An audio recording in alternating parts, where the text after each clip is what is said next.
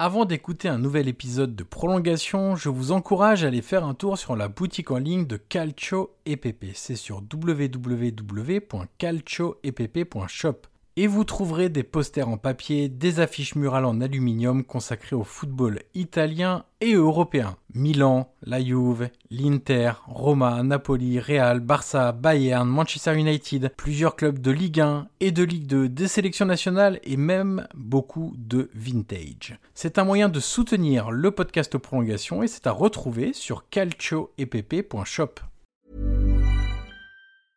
Ready to pop the question? The jewelers at BlueNile.com have got sparkle down to a science with beautiful lab grown diamonds worthy of your most brilliant moments. Their lab grown diamonds are independently graded and guaranteed identical to natural diamonds, and they're ready to ship to your door. Go to BlueNile.com and use promo code LISTEN to get $50 off your purchase of $500 or more. That's code LISTEN at BlueNile.com for $50 off. BlueNile.com code LISTEN.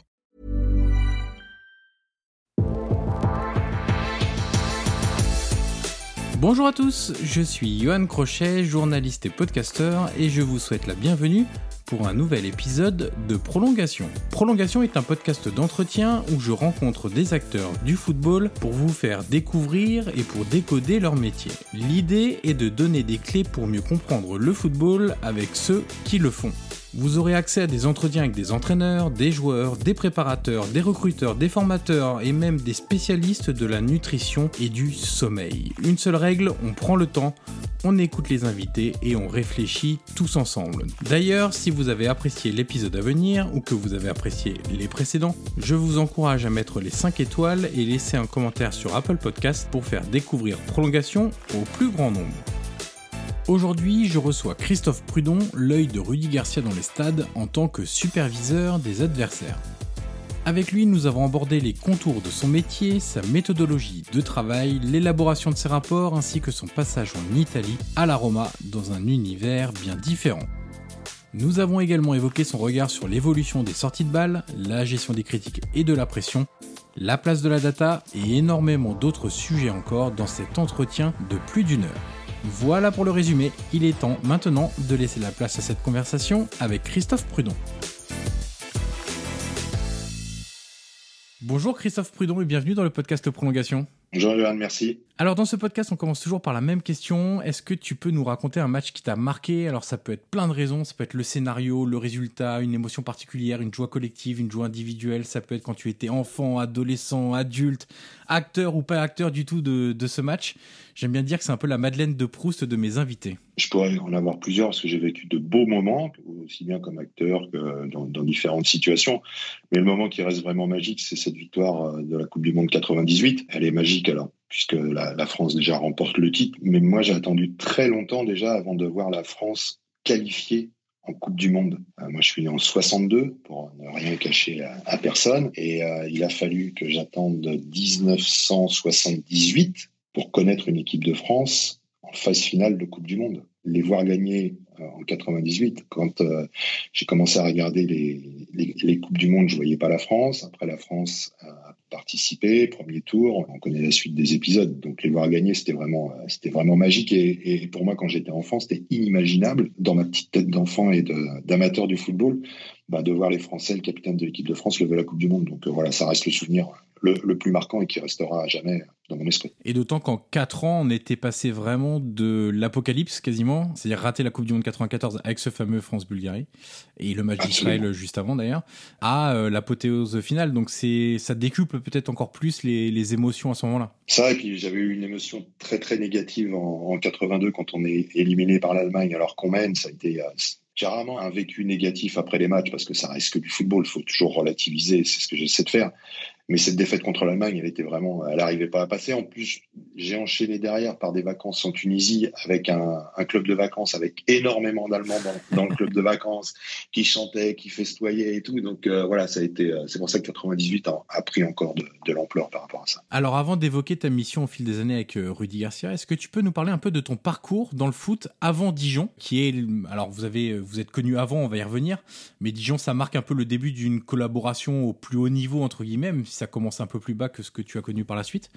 Euh, notamment tes passages, si je me suis bien renseigné, comme éducateur dans des clubs de, région parisienne. Ouais, tu t'es bien renseigné. Alors moi, j'ai été footballeur, j'ai été gardien de but à un niveau, euh, un, niveau régional. J'ai joué euh, jusqu'en DH à la Colombienne, puisque moi, je suis originaire de, de Colombe, donc j'ai connu qu'un seul club, c'était la Colombienne. Et puis ensuite, j'ai bifurqué un peu sur le football entreprise où j'ai joué, euh, j'ai joué en DH en football entreprise et rapidement j'ai basculé vers euh, une fonction d'entraîneur-joueur en football entreprise. J'entraînais même deux clubs parce que il y avait le football entreprise à l'époque du samedi matin et du samedi après-midi. Donc euh, j'avais une équipe le samedi matin, une autre équipe le samedi après-midi. Et puis ensuite j'ai déménagé dans, dans l'Essonne et j'ai recherché un club et donc j'ai entraîné les, les moins de 15 à l'époque c'était les moins de 15 à Morangis, les, les moins de 15, les moins de 17. Ensuite je suis parti à Corbeil-Essonne et c'est là que j'ai fait la connaissance du Rudy Garcia euh, en charge l'équipe réserve et en même temps j'étais adjoint sur la CFA2. Quand Rudy est parti, euh, je suis parti entraîner à, Bretigny au niveau des 17 DH.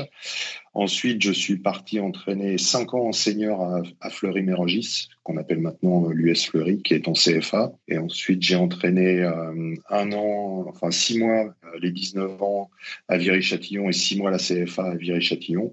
Et l'année suivante, j'étais manager général de, de Viry-Châtillon. En parallèle, j'ai aussi travaillé avec Rudy Garcia à Dijon. On doublonnait l'activité, où j'ai vraiment arrêté le, le, coaching sur la, sur la région parisienne. C'est lorsqu'on a lorsqu'on est passé à Lille. Donc ça, c'est une dizaine d'années à peu près ça, milieu des années 90, milieu des années 2000 à peu près. Oui, oui, c'est ça. Et, comment, euh, c'est une question que j'aime bien poser quand euh, on a un passé de, de, joueur, que ce soit professionnel ou même régional, hein.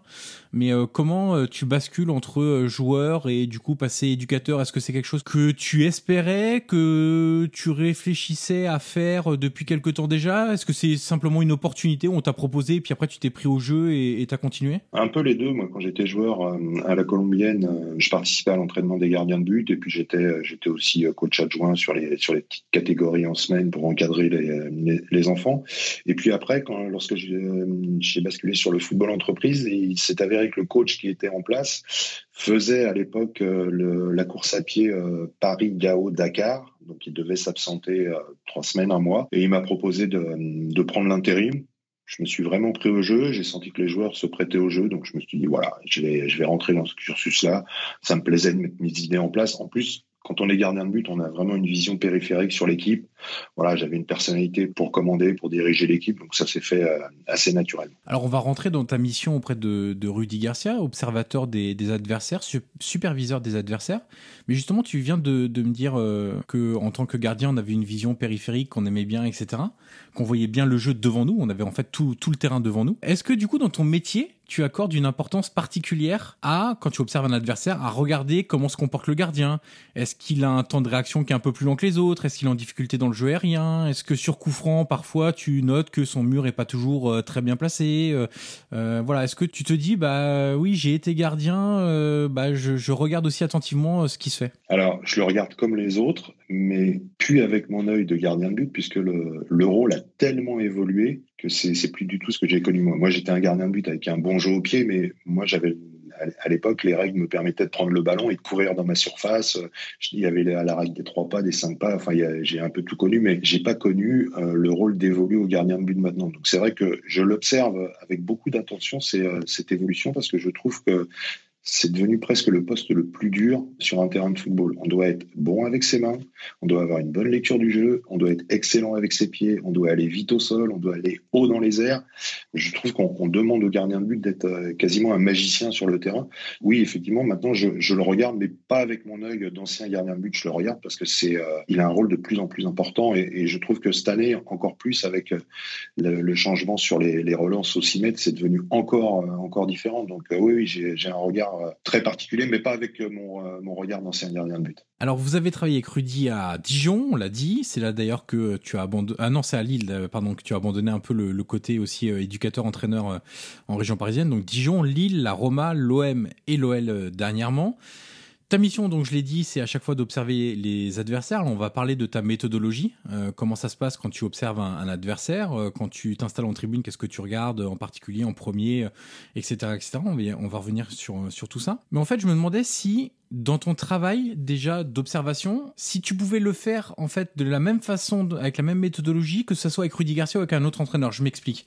Est-ce que tu as besoin de très bien connaître les orientations, la philosophie de jeu, on le dit comme ça un peu de manière un peu bateau, de Rudy Garcia pour savoir où chercher chez l'adversaire? Par exemple, je dis, euh, est-ce qu'il faut bien connaître le comportement de l'équipe de, Rudy, ce qu'il met en place, etc. Les qualités des joueurs aussi, évidemment, ça compte. Pour, euh, par exemple, savoir euh, bah, si l'équipe en face déceler un petit peu ses, défauts par rapport aux qualités de l'effectif de Rudy Garcia, etc.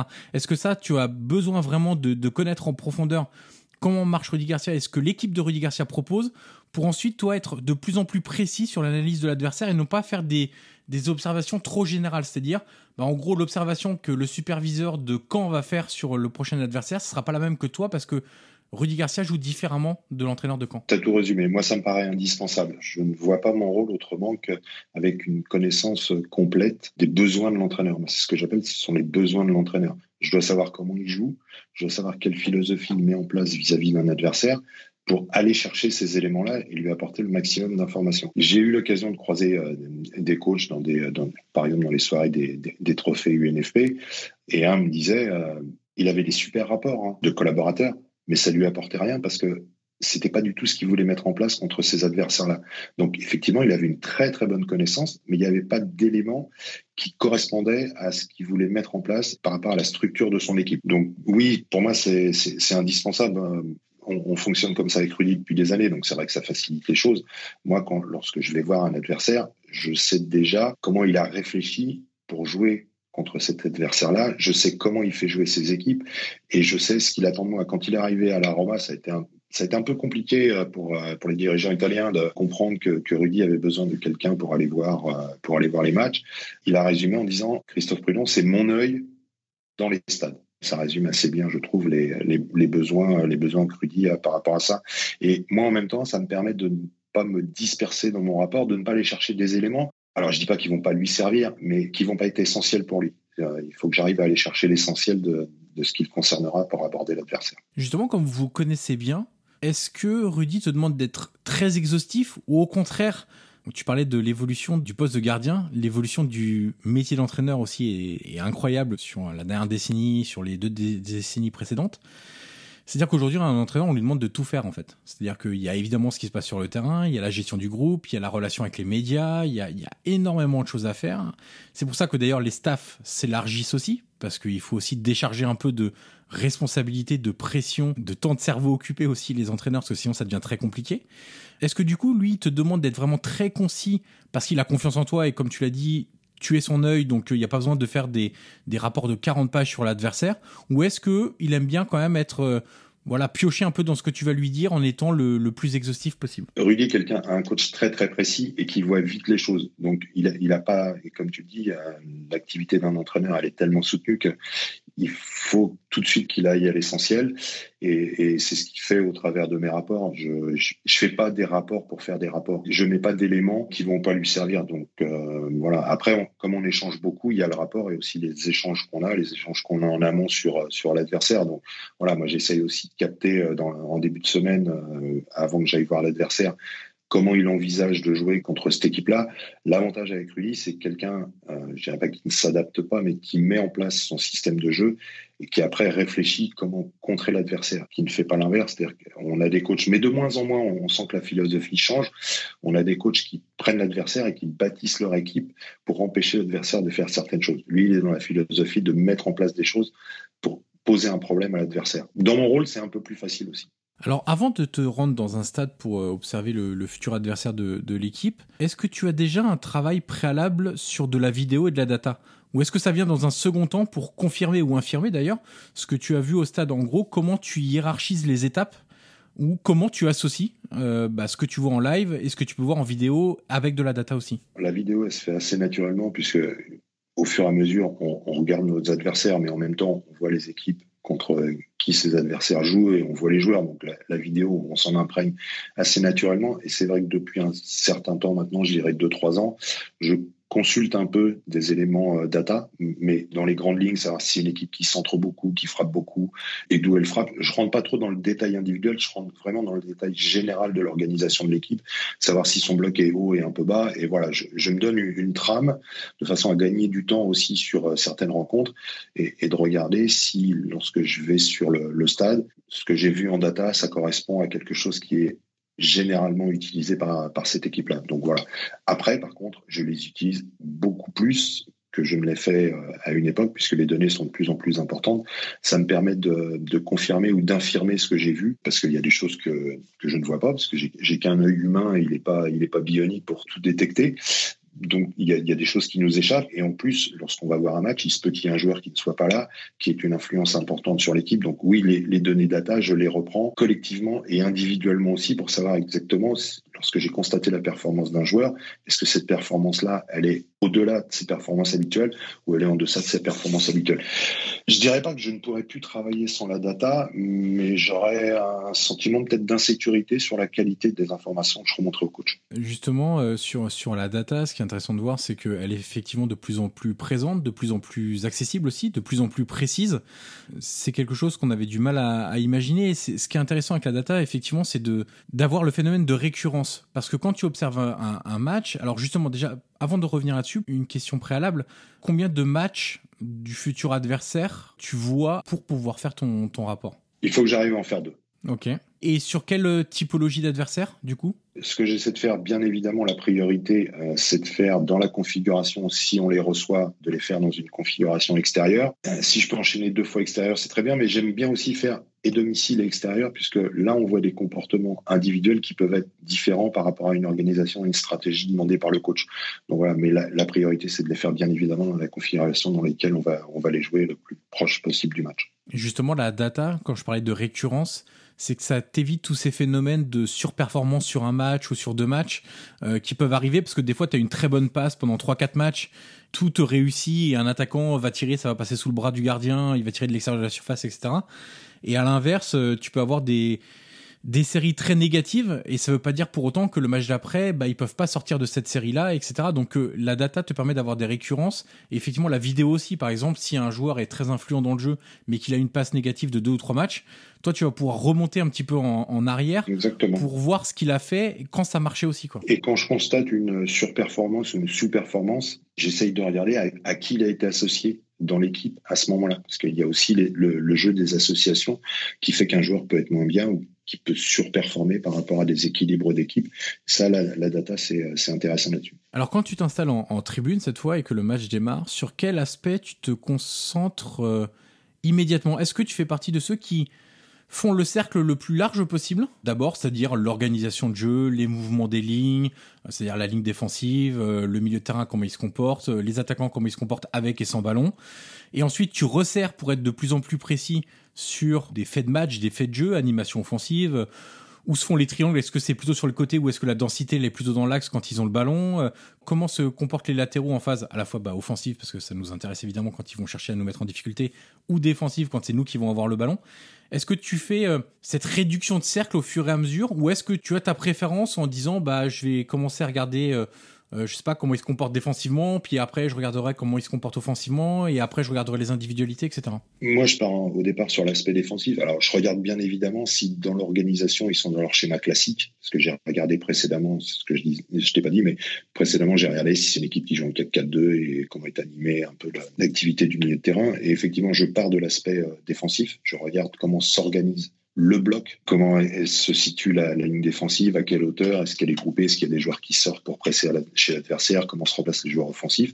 Après, je, passe sur l'animation euh, offensive et ensuite je regarde individuellement comment les joueurs euh, se comportent dans les, dans les deux schémas et après j'essaie de voir s'il y a des particularités dans l'animation. Est-ce que c'est une équipe qui joue toujours long sur le côté droit, qui joue toujours long en diagonale, voilà, toutes ces choses-là, ou qui joue beaucoup avec des appuis euh, entre les lignes. Mais oui, je, moi je procède de, de cette façon-là. Je réfléchissais, je me disais, quand on observe l'adversaire, on fait donc un, rapport où bah, on dit ce qui s'est passé, on donne des informations à l'entraîneur. Est-ce que, alors toi c'est vrai que tu as une relation un peu particulière de confiance et, d'expérience aussi, parce que ça fait des années que tu travailles avec Rudy Garcia. Est-ce que tu glisses aussi des, des pistes en disant bah j'ai observé par exemple que le latéral droit est très déconnecté de l'axial droit en, situation sans ballon. si on a un joueur qui prend les espaces entre les deux, il va mettre en difficulté, il va pas savoir le latéral si c'est lui qui doit y aller ou si c'est l'axial droit qui doit se décaler pour aller le, chercher en profondeur, par exemple. Enfin, je dis une situation, euh, peu importe, hein, ça peut être n'importe quelle situation. Euh, et toi, du coup, tu mets euh, bah, petite observation. Bah, nous, on pourrait faire ça, par exemple, pour les gêner. Ça fait aussi partie de l'évolution de ma fonction, c'est-à-dire que à Dijon, on était sur des rapports très très classiques. Quand on est arrivé à Lille, je pense que la première et la deuxième année, on était toujours dans cette continuité-là. Et puis à un moment, on s'est posé avec Rudy. je lui ai dit, bah, comment on fait évoluer les choses. Ça fait un petit moment que je fais toujours les mêmes rapports, de quoi tu aurais besoin et tout. Et il m'a dit, bah écoute, euh, fais-moi des propositions. Euh, donc au départ, euh, on était sur du basique à faire, à ne pas faire. Voilà, deux trois points comme ça à faire, à ne pas faire. Et au fur et à mesure, on a on a augmenté avec un peu plus de précision sur sur des schémas particuliers de l'adversaire ou des schémas de notre équipe à nous, en disant voilà, ce schéma-là contre cet adversaire-là, ça va être compliqué. Donc il faut qu'on réfléchisse à faire autrement. Ou cet adversaire-là si on met ça en place, ça va lui poser un véritable problème et il faut qu'on insiste là-dessus. Donc oui, ce qu'on appelle être force de proposition et c'est ce que je fais maintenant euh, systématiquement. Et donc c'était une demande de ta part au départ, en tout cas? C'était une demande de voir comment on pouvait faire évoluer mes rapports pour que ça colle de plus en plus aux besoins du coach et donc c'est Rudy qui a avancé ce, ce besoin-là. Je fais un petit écart de ton travail d'observation. Il y a une phase qui est de plus en plus importante aujourd'hui dans le football, c'est les phases arrêtées. Euh, donc tout ce qui est corner, coup franc, euh, même penalty. Maintenant, on voit qu'il y a des il faut absolument que les gardiens aient toutes les informations avant un match sur le tireur adverse, euh, sur le deuxième tireur si le premier est pas là, etc. Où il tire, quelles sont ses préférences, quel type de course il fait, etc., etc. Là aussi, la data est très utile pour le coup. ça évite de se taper tous les matchs et, de, regarder les extraits vidéo, etc. Il y a des entraîneurs spécialistes des coups de pied arrêtés maintenant dans, dans pas mal de clubs. Il y a des spécialistes sur même des touches maintenant, parce que c'est une phase arrêtée. Et c'est vrai que c'est une phase qu'on laissait un peu comme euh, bon bah on remet le ballon en jeu point. En fait non on peut aussi faire des choses euh, qui peuvent déstabiliser l'adversaire sur euh, sur des touches J'imagine que du coup, ça fait aussi partie de ton domaine d'observation. Et est-ce que, sans parler de formation ou de se former pour ça, est-ce que tu as la curiosité de voir ce qui se fait dans d'autres clubs sur les phases arrêtées, de lire par exemple des interviews? Je parlais du spécialiste des touches, le plus connu, c'est évidemment celui qui collabore avec Liverpool, qui a collaboré avec l'Ajax, etc. Est-ce que ça fait partie de ta curiosité de regarder un peu ce qui se fait aussi à ce niveau-là? Tu cites l'exemple type, c'est que hum, je trouve que la touche est très très mal utilisée dans beaucoup de clubs, alors que ça peut être justement une base de départ d'une action qui peut déstabiliser l'adversaire. Et donc tu parles de Liverpool et la première année à Lyon, je suis allé voir un peu toutes les touches que faisait Liverpool et j'ai trouvé qu'ils mettaient des choses en place absolument euh, super intéressantes et il se facilitait euh, la remise en jeu parce qu'on s'aperçoit que le possesseur du ballon a des solutions qui sont beaucoup trop proches de lui et donc le, réceptionneur se fait vite enfermer. Alors que Liverpool a mis des systèmes en place avec des mouvements, avec des espaces, avec des occupations, avec des leurres sur des déplacements. Et à Lyon, on a mis ça en place, on a travaillé ça. Et par contre, c'est vrai qu'en France, et nous on a vu la différence par rapport à l'Italie, le joueur français n'est pas dans son habitude, c'est pas dans sa formation de travailler des coups de pied arrêtés à répétition. Alors qu'en Italie, à la Roma, Rudy pouvait faire des séances d'une heure, une heure et demie où les joueurs répétaient toujours les mêmes déplacements avec beaucoup de précision et beaucoup d'attention. Voilà, on a un petit manque encore à ce niveau-là euh, en France sur la culture, mais oui, je trouve que c'est devenu ça aussi euh, indispensable de travailler tous ces registres de arrêtés. Mais je trouve qu'aussi en France, en particulier sur euh, sur les coups francs, ça va encore, mais je trouve que sur les corners, on n'a pas de bons frappeurs de coups de pied français. Alors en France aussi, moi qui suis beaucoup le championnat italien, c'est vrai qu'il y a des fois aussi où je m'arrache les cheveux devant certains matchs où je me dis mais c'est pas possible de tirer aussi mal les les corners qui sont au final des vraies occasions.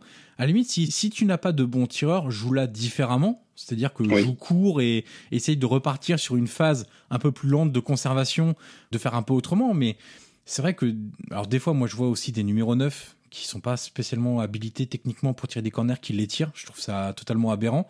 Alors il y, a du progrès hein, vu qu'on a des spécialistes maintenant, etc. Donc on peut pas dire que ça ne progresse pas, c'est pas vrai. Et, à l'inverse, tu as des tireurs de coups de pied arrêtés. Je pense à Christian Eriksen quand il jouait à l'Inter, par exemple, ou à Çalhanoğlu, toujours à l'Inter. Euh, lui, tu sais que ça va être danger immédiat. Et c'est vrai qu'aujourd'hui, ça devient aussi euh, capital, quelque part, dans une équipe, d'avoir un bon tireur de coups de pied arrêtés. Mais je pense que ça, c'est parce qu'en France, ce n'est pas un axe de travail dans les centres de formation. Voilà, c'est tout simplement ça. Et, je trouve que ça devient de plus en plus intéressant d'avoir un super frappeur, parce que moi, je suis vraiment pas fan de la défense de zone ou de la demi-zone, comme le font euh, certaines équipes sur ces, sur ces phases-là. Je pense qu'il y a de vraies opportunités, mais il y a le tireur, mais aussi en termes de course, je trouve que les courses qui sont réalisées par les joueurs réceptionneurs du ballon sont vraiment, euh, sont vraiment pas bonnes, quoi, clairement. Et je trouve qu'on voit pas beaucoup de buts, alors que on a de plus en plus des gabarits qui vont haut, qui vont vite, qui sont puissants. Un joueur qui arrive lancé avec un bon frappeur, même le meilleur défenseur du monde, il est en difficulté. En plus, on a des gardiens qui ne sont plus formés pour sortir sur ces phases-là. On a quasiment plus de gardiens qui interviennent euh, au-delà de leur 5,50 et, euh, et encore. Donc il y a une vraie opportunité de, de marquer des buts sur toutes ces phases-là, je pense. Est-ce que dans chaque équipe que tu observes, tu réussis à déterminer les grandes lignes, les récurrences de manière très précise? Ou est-ce que ça t'est arrivé de tomber contre des équipes où, euh, selon, bah, déjà quand tu dis j'ai vu deux matchs, après avec de la data et tout, tu t'es dit, bon, en fait, c'est une équipe très hybride qui est capable d'un peu tout faire, de parfois tout bien faire, parfois tout mal faire. Et donc là, dans ton rapport, tu un peu plus de difficulté finalement à vraiment donner à Rudy une explication hyper précise de ce qui va l'attendre en fait, parce que le comportement varie tellement d'un match à l'autre que ça peut être aussi une difficulté. Je pense que ça m'est arrivé une ou deux fois de lui dire euh, écoute, euh, là je t'ai fait un rapport, mais euh, franchement le truc je le sens pas. Ça va être compliqué parce que j'avais dû les voir deux trois fois. Je sais plus quel... Je pense que ça m'est arrivé une, ou deux fois en lui disant bah voilà ils peuvent proposer ça, ils peuvent proposer ci, ils peuvent encore proposer autre chose. Il n'y a pas il a pas de structure, il n'y a pas d'équipe. Alors, moi, je suis assez étonné parce que quand on parle un peu de système hybride, je trouve qu'il est encore pas suffisamment utilisé, le système hybride, comme le, fait Monaco, par contre, relancé à 3 avec Caio Henrique euh, très très haut, comme l'a fait à une époque, Metz le faisait pas mal avec, euh, avec Traoré, qui joue un espèce de rôle de numéro 10, mais légèrement dans la zone à droite, comme l'a fait euh, sur, un match bah, contre Lyon d'ailleurs, comme l'a fait Rennes contre, avec Massel contre Lyon, il était une espèce de numéro 10, mais il n'était pas vraiment dans l'axe, il un milieu relayeur. Je trouve que ces systèmes hybrides posent beaucoup de problèmes à l'adversaire et ils sont pas énormément, euh, ils sont pas énormément utilisés encore. Je pense que la tendance, on va aller aussi vers ça de façon à pouvoir installer les joueurs vraiment dans une zone qui leur convient le mieux, avec une structure d'équipe autour d'eux pour qu'ils puissent s'exprimer au mieux.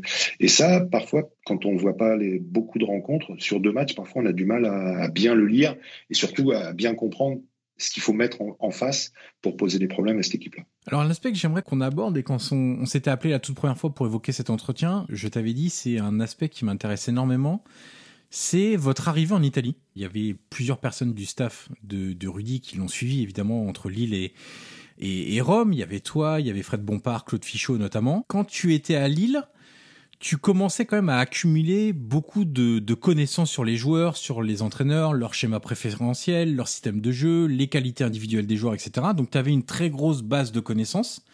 même s'il y a des nouveaux joueurs chaque année, des nouveaux entraîneurs qui arrivent, etc. Mais globalement, je ne sais pas si on peut donner un pourcentage. Non, je connaissais le championnat. Voilà. Voilà, exactement. Et puis les, les, habitudes de, de, comment on joue en France. Quand vous débarquez en Italie, tu n'as pas tout ce background, entre guillemets, ce, ces connaissances-là.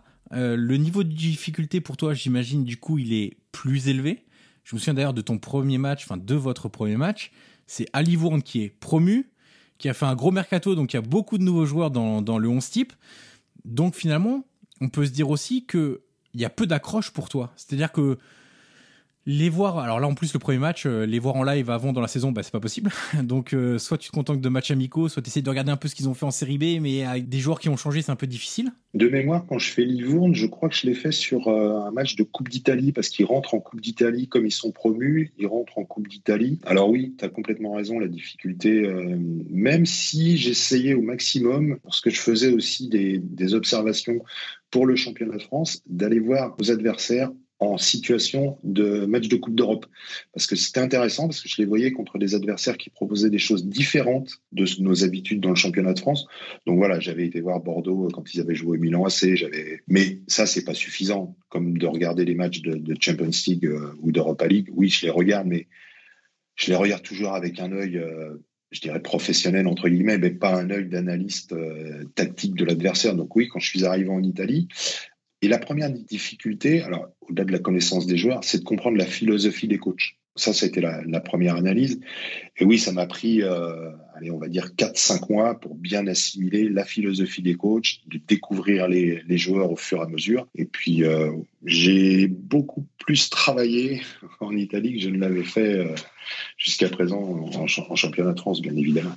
Oui, parce que tu n'avais pas toutes les connaissances déjà des... J'avais pas toutes les bases, voilà. Exactement. D'ailleurs, est-ce que tu avais des, des a priori sur le football italien avant d'arriver euh, des fois, d'ailleurs, les a priori peuvent être assez, euh, j'allais dire, néfastes ou problématiques dans ton rôle, c'est-à-dire euh, bah, ne pas se laisser polluer par ce qu'on a pu entendre ou sur le football italien pour être vraiment dans l'analyse et ne pas avoir ces fameux biais de, confirmation quand on nous dit ah bah oui l'Italie c'est défensif, tu vois un match où c'est un peu défensif, ah bah oui oui l'Italie c'est effectivement c'est très défensif. Est-ce que tu avais un peu d'a priori? Alors c'est une chose qu'on entend de moins en moins le côté défensif et c'est tant mieux sur sur le foot italien, mais est-ce que tu avais des des choses, euh, soit que tu avais vu déjà sur des matchs de Coupe d'Europe, par exemple, ou soit qu'on t'avait dit, euh, que tu avais pu lire, etc. Non, je, je, pars jamais avec un a priori, même quand je fais des matchs de, de Coupe d'Europe, euh, dans tel ou tel championnat. Je suis vraiment sur une analyse terrain de ce que je vais voir, de ce que je vais découvrir. Voilà. Après, mon étonnement en Italie, c'est la médiocrité des installations, des stades en particulier. Bah, si on prend l'exemple de Livourne, quand je fais le premier match, je cherche le tableau d'affichage il n'y a pas de tableau d'affichage. Quand j'appelle Rudy, je lui fais attention au niveau du, temps, des choses comme ça. Tu n'auras pas de tableau d'affichage. Il me dit Tu rigoles, tu ne l'as pas vu le tableau d'affichage, c'est juste pas possible. Maintenant, il n'y a pas de tableau d'affichage à Livourne. Donc euh, c'était absolument lunaire. Et puis, puis les stades, au niveau de l'accueil, euh, voilà, avoir des stades pleins comme ils les, ont assez régulièrement. Les supporters, ils sont vraiment, ils sont vraiment fanatiques pour aller dans ces conditions-là. Donc, euh, non, non, mais moi, j'évite les a priori. Le championnat d'Allemagne, c'est super spectaculaire. Le championnat de France, euh, il est pas beau et tout. Non, il y a de l'intérêt partout. Il y a du positif, du négatif. Euh, voilà. Moi, j'ai vu des matchs en Espagne. On dit l'Espagne, ah, ça joue super au ballon, c'est génial. J'ai vu des matchs. je me suis ennuyé, quoi. Donc euh, non, pas d'a priori. Ok. On dit souvent que les, entraîneurs italiens, euh, sans faire euh, forcément d'opposition avec les entraîneurs français, hein, surtout pas, mais qu'ils ont une culture tactique très développée, qu'il y a l'habitude de gérer le moindre détail tactique notamment, etc. D'ailleurs, moi, j'ai pris beaucoup de plaisir et je continue à en prendre en lisant les, les thèses, parce que quand les entraîneurs italiens passent leur diplôme, ils, ils font une thèse. Et en fait, ce qui est très intéressant, c'est que la fédération italienne publie certaines de ses thèses, alors pas toutes, mais moi je me souviens par exemple, euh, il y a dix ans, d'avoir lu euh, Ballardini, l'ancien entraîneur du Genoa, sa thèse sur la défense à 3. C'était absolument génial, l'animation à 3 depuis l'arrière, euh, comment on défend sur la largeur, etc. C'est, alors évidemment c'est en italien, mais c'est absolument génial, et d'ailleurs je trouve qu'en France on pourrait faire ce travail un peu pédagogique qui aiderait d'ailleurs peut-être à avoir un peu plus de considération pour les entraîneurs, de manière générale, hein, je parle du grand public, même d'ailleurs du côté médiatique, hein, il faut s'inclure euh, dedans aussi, sans oui. problème. Oui, aussi, oui. Exactement, euh, et, moi c'est vrai que à travers ça, on voit aussi le... Mine de rien, ça, participe aussi un peu à ça, à cette réputation d'avoir des tests qui sont publiés où on voit vraiment, je reprends l'exemple de, de la défense à 3, c'est incroyable, enfin c'était vraiment incroyable, c'est sur une c'est pas forcément hyper long, hein, c'était, je crois, une vingtaine de pages, 25 pages, euh, il me semble, de, mémoire, euh, où vraiment il y avait euh, bah, qu'est-ce qu'on fait avec ballon, qu'est-ce qu'on fait sans ballon, qu'est-ce, quand il y a un numéro 10, qu'est-ce qu'on doit faire, comment on ressort le ballon, etc. C'est vraiment très, très intéressant. Est-ce que toi, tu as noté, du coup, en observant les adversaires, cette culture tactique où tu te dis, ouais, ça va être un peu plus compliqué de les, de les, mettre en difficulté parce que effectivement, ces mecs-là, ils pensent à tout, quoi. C'est une évidence. Ça a été une évidence pour moi dès le départ. C'est-à-dire que la structure d'équipe, elle est aboutie au maximum de ce qu'elle peut l'être par rapport euh, aux capacités des joueurs. Et c'est là-dessus que le, championnat italien est, compliqué. Et ce constat, je l'ai fait également sur la préparation athlétique. C'est-à-dire que en France, un peu moins, je le constate un peu moins maintenant. À une époque, à la 65e, 70e, les blocs se déstructuraient parce que physiquement, il y avait des baisses de régime de certains joueurs. En Italie, première minute, 90e minute, l'intensité est toujours la même. Donc les blocs sont toujours à l'équilibre, la structure elle est toujours à l'équilibre. Ce que demande le coach, c'est toujours appliqué. Donc ça aussi, ça facilite le, travail de l'entraîneur, c'est de savoir, et d'une, que les joueurs sont vraiment préparés, que dans leur cursus, ils ont eu cette formation de leur dire, la tactique, c'est important, tu as un rôle hyper important. moi, j'ai vu des joueurs en Italie qui, je pense, ne pourraient pas jouer dans le championnat de France tellement ils sont moyens techniquement, qu'ils manquent de, de vitesse, de puissance, de qualité mais ils ont une application tactique à se mettre en place dans le bloc et à faire ce que demande le, coach qui est extraordinaire. Donc c'est pour ça qu'on est, parfois, moi j'entends des commentaires. Ah, c'est pas un super joueur, il a les pieds carrés, il a. Ouais, mais tactiquement, première 90 minutes, il sait ce qu'il doit faire, il le fait parfaitement. Le bloc doit remonter, il doit resserrer, il doit se déplacer. Et ça, en Italie, c'est quelque chose qui est systématique et sur toutes les équipes. Donc voilà. Après, l'apport des joueurs étrangers a donné aussi euh, une volonté peut-être de plus s'attaquer, parce que c'est vrai qu'on a été longtemps sur un schéma ultra euh, défensif, ultra structuré, mais ça, ils l'ont jamais perdu. Donc, ils continuent d'avoir cette volonté offensive maintenant qui apparaît de plus en plus, tout en gardant cette organisation très, très structurée et très équilibrée. Donc, oui, oui, c'est quelque chose qui, se perçoit. Quand moi j'allais voir les matchs, j'ai tout de suite vu que, ouais, dans la structure d'équipe, dans l'organisation, c'était. Euh, alors, il y avait des failles, bien évidemment, mais il y en avait très, très peu et je me suis souvent creusé la tête pour savoir comment on allait leur poser les problèmes. Voilà. Justement, tu parlais de l'apport des, entraîneurs étrangers. Quand vous êtes en Italie, il y a aussi Raphaël Benitez qui est à Naples, donc il y a Rudy qui est en, à, la Roma. D'ailleurs, moi, je me souviens des coupures presse où on disait ah ouais, c'est bien aussi d'avoir des coachs étrangers qui viennent parce que ça apporte euh, autre chose, etc. Justement, d'ailleurs, euh, si on parle de la Roma de cette époque-là, si on prend le milieu de terrain, ligne ô combien importante euh, dans, dans les deux phases. Milieu de terrain de la Roma, Daniele De Rossi, Miralem Pjanic, Kevin Strootman, Rajana Ingolan peut pas dire que ça soit des, des, joueurs ultra défensifs ou des joueurs qui soient juste à courir derrière le ballon en fait. Euh, ce que Rudy avait mis en place avec la Roma, euh, notamment alors sur la, la saison 2013-2014, qui est sans doute la meilleure de, de Rudy en Italie. En termes de plein de choses, il y a évidemment les stats, le record de points de, de l'équipe, les 10 victoires, de etc. De, de, qualité de jeu, c'est, c'est vraiment. Euh, si je prends la décennie, la, euh, la dernière décennie, si on regarde la Roma en termes de qualité de jeu, il y a eu des très bons entraîneurs. Hein. Il y a eu des Luis Enrique, Zeman, c'était plus compliqué, mais c'est un entraîneur qui quand même a une aptitude pour développer du jeu qui est très intéressante. Il y a eu Spalletti, il y a eu la bonne saison avec Eusebio Di Francesco, euh, il y a eu Ranieri qui a fait un intérimaire, etc., un intérim, pardon, etc. Il y a eu Paulo Fonseca qui est quand même un entraîneur aussi qui au Shakhtar a démontré qu'on pouvait bien jouer et obtenir des résultats. Mais honnêtement, la, la première saison de Rudy Garcia, c'est la meilleure euh, en termes de qualité de jeu de la Roma sur la dernière décennie. Et c'est notamment lié, je pense, alors à plein de choses, hein, mais quand vous aviez un milieu de terrain, alors Strootman malheureusement ça n'a pas duré assez longtemps euh, parce qu'il s'est blessé et que c'était compliqué, mais quand on aligne un milieu de terrain avec Daniel De Rossi, Miralem Pjanic, Rajana Ingolan, que vous avez en plus Totti en faux numéro 9, qui redescend, qui aère, qui oriente, qui est en une touche de balle, évidemment, parce que lui, c'est en une touche de balle. Euh, il n'a pas besoin de contrôler trois fois le ballon avant de la passer. Euh, c'est vrai que tout de suite, c'est beaucoup plus facile aussi de mettre des choses en place quand on a cette aptitude-là avec ces milieux de terrain-là. Et ça, en Italie, c'est vrai que ça détonnait un peu parce que les milieux de terrain à l'époque, c'était quand même beaucoup de courses, essentiellement beaucoup de courses. Disons que quand tu as un joueur comme Miralem Pjanic qui, quel que soit l'endroit du terrain où il se place, tu as l'impression que le ballon lui arrive toujours il arrive toujours dans cette zone-là. Après, il y avait quand même des, joueurs, des joueurs de duel comme Kevin Strootman qui, voilà, c'est dans son ADN. Rajan Ngolan qui est quand même quelqu'un de très puissant, très habile avec le ballon, mais qui est aussi dans son ADN.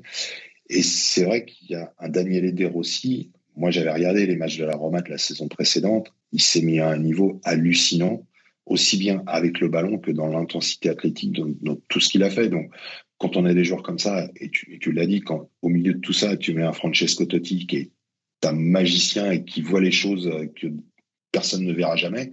Euh, voilà, on avait un cœur du jeu qui était monstrueux. Donc, mais, mais pour revenir euh, à l'arrivée de Rudy, quand euh, il a fait ses entretiens avec Walter Sabatini, Walter Sabatini savait exactement comment Rudy faisait jouer ses équipes. Ils avaient tout analysé des schémas de jeu de Rudy, de la manière de faire progresser les, joueurs, de la manière de faire évoluer ses équipes. Donc c'est vrai que dans son recrutement, Walter Sabatini a aussi mis des joueurs qui correspondaient vraiment à la philosophie de jeu de, Rudy. Donc euh, voilà, c'est aussi pour ça qu'il s'est rapidement acclimaté euh, à l'Italie, parce que tactiquement, c'est un entraîneur qui est très pointu, qui fait jouer ses équipes, mais qui n'en oublie pas non plus tout ce qui est replacement, tout ce qui est bloc, tout ce qui est déplacement à la, perte de balle. Euh, voilà, ça c'est des choses qui se voient un peu moins quand on gagne 10 matchs de suite, euh, comme on l'a fait à la Roma, mais malgré tout, il y avait un gros travail de tout le monde, même un Gervinho qui était capable de, courir, de redescendre, de, de, presser l'adversaire, de toutes ces choses-là. Donc ça a été, ça a été important. Avec tes deux ans et demi en, Italie et tes différentes expériences en France, euh, on a commencé à l'évoquer. Quelle distinction majeure tu peux faire entre les équipes des, deux championnats? Alors ça peut être soit euh, sur l'organisation, ça peut être sur le rythme, ça peut être sur... Euh, alors on a déjà un petit peu parlé tactiquement de la prédisposition des joueurs italiens à vraiment être... j'allais dire au garde à vous, c'est un, peu négatif de dire ça, mais de vraiment répondre aux attentes des entraîneurs aux exigences des entraîneurs sur le, sur le plan tactique. Et ça peut être donc vraiment sur les équipes, sur les entraîneurs, on l'a déjà peut-être un peu évoqué, sur leur culture tactique, etc., ou sur des individualités, des profils de joueurs que tu voyais pas forcément en France? La différence essentielle que je vois entre les deux championnats, c'est qu'athlétiquement, il y a des joueurs dans le championnat de France qu'il n'y a pas dans le championnat italien. Il y a des joueurs qui vont vite, qui sont puissants, qui en même temps ont une grosse maîtrise euh, du, ballon. Et ça, c'est nouveau. Avant, on avait des joueurs qui allaient vite, qui étaient puissants. En étant un peu euh, péjoratif, c'était plus des pouces de ballon. Maintenant, on a affaire à des joueurs qui sont rapides, puissants et qui techniquement sont au même niveau que d'autres joueurs. En Italie, on a moins des profils comme ça, on a des profils très endurants, des profils très durs dans le duel, mais souvent sur du duel statique. Euh, en France, on est sur du duel en mouvement et, on le voit, un sujet dans l'équipe aujourd'hui sur, euh, sur Messi, j'ai lu rapidement en diagonale, mais c'est vrai qu'il est confronté à une intensité dès qu'il est en possession du ballon qu'il n'y a pas en Espagne. C'est toute la différence avec le, championnat de France et tous les autres championnats. Et si beaucoup de recruteurs viennent chercher euh, des joueurs en France, c'est aussi sur cet aspect-là. C'est vraiment, pour moi, la différence essentielle.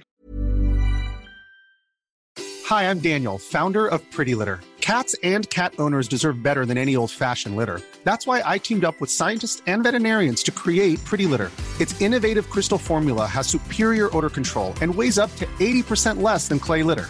Pretty Litter even monitors health by changing colors to help detect early signs of potential illness. It's the world's smartest kitty litter. Go to prettylitter.com and use code ACAST for 20% off your first order and a free cat toy. Terms and conditions apply. See site for details. D'ailleurs, Christophe, on le voit en Italie, il y a certains de ces profils-là qui commencent à arriver. Je pense à Raphaël Leao, par exemple, à Milan. Victor Osimhen à Naples. Je pense même, Exactement. si on s'éloigne un peu de la Ligue 1, je pense à Tammy Abraham qui a été recruté par la Roma aussi, qui s'inscrit un peu dans ce type euh, de, de joueur-là aussi.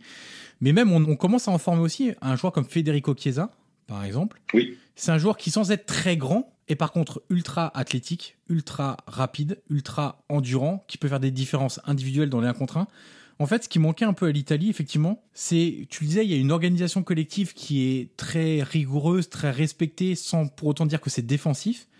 Et on manquait peut-être de joueurs capables de gagner des 1 contre 1. C'est-à-dire de joueurs capables de faire des différences aussi individuelles au-delà même du collectif. C'est-à-dire que quand on est en difficulté, parfois c'est bien aussi de pouvoir se raccrocher à une individualité. Et je trouve qu'on l'a de plus en plus euh, en Italie. Jérémy Boga à solo, par exemple, il s'est inscrit dans le collectif de Roberto De Zerbi.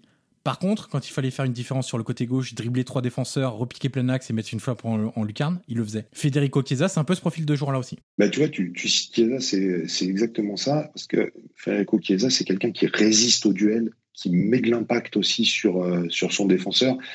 Et ça, je pense que maintenant, c'est devenu indispensable. Donc, euh, oui, c'est le profil de joueur qui est hyper intéressant. On, voit signée. alors c'est un petit gabarit, signée, c'est un peu différent, mais malgré tout, il est, il est quand même solide on voit quand même qu'il est que sur une seule palette. Euh, le jour où il tombe sur un défenseur euh, ultra rapide, qui est très mobile comme lui et qui est plus solide que lui au duel, on voit qu'il a du mal à faire la différence. Et, on le voit en équipe nationale, c'est pas l'élément décisif comme il, peut l'être avec le Napoli. Donc, euh, ce qu'est Chiesa, par exemple, avec l'équipe nationale. Et on commence aussi à les insérer, je trouve, dans le cœur du jeu. On parlait de Strootman tout à l'heure.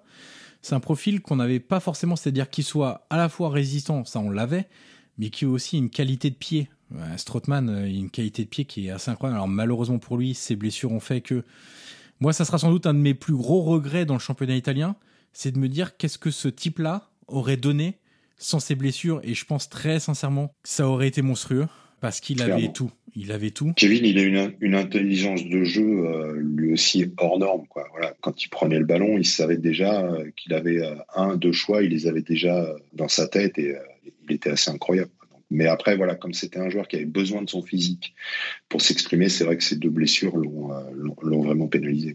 Et, justement, euh, pour revenir au milieu de terrain, quand on insère des joueurs comme Nicolo Barella, qui est aussi évidemment très bon techniquement, grosse résistance à l'effort, dans les duels, mine de rien, il est aussi capable de mettre des bons coups d'épaule et d'être résistant. Je pense à un joueur qui émerge maintenant, qui a fait deux saisons en série B, qui pour moi va devenir très intéressant, c'est Davide Fratesi à Sassuolo, Il a été formé à la Roma, euh, d'ailleurs. Et en fait, lui, c'est un. Je disais dans l'émission radio euh, cette semaine. Alors, on enregistre tout début décembre euh, pour préciser euh, à nos auditeurs et auditrices. Euh, je disais que pour moi, il avait un peu le profil de Barella, mais encore en plus résistant dans les duels. Je pense qu'il a une musculature, ça se voit d'ailleurs un peu quand même, encore plus développée que Barella. C'est pas quelqu'un qui est grand, Fratesi. Par contre, il court partout.